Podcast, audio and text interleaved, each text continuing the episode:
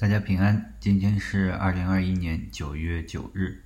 好，我们继续来看《创世纪》第八章。第啊，四十昼夜的这个洪水呢，一直到了一百五十天之后啊，也就是五个月的左右啊，才开始慢慢的消退。第八章当中呢，记载了洪水消退的过程啊。第八章四节说，七月十七日。方舟停在亚拉腊山上。那啊，呃，第七章呢，十一节呢，啊，当时这个洪水开始的时候是二月十七日的那一天，他说大渊的泉水都裂开了，天上的窗子也敞开了。五个月的时间啊，这个大水才开始消退。那方舟停靠在了亚拉腊山上。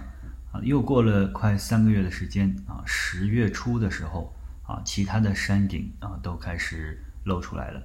那到了挪亚六百零一岁的时候啊，这个正月初一，地上的水就基本干了。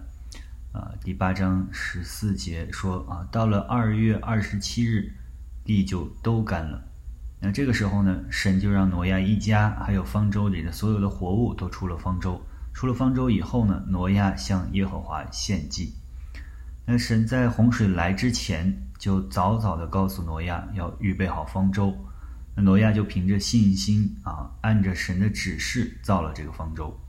那因着挪亚对神的顺服，对神的信心，他和他的家人都在洪水中得救了。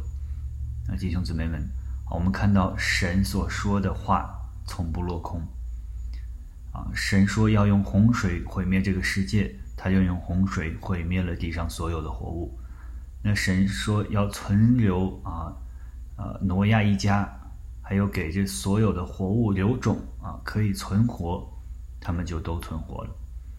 那这位耶和华，这位神是说到做到的神，他也是有能力的神，他有能力毁灭这个世界，他也有能力啊创造这个世界。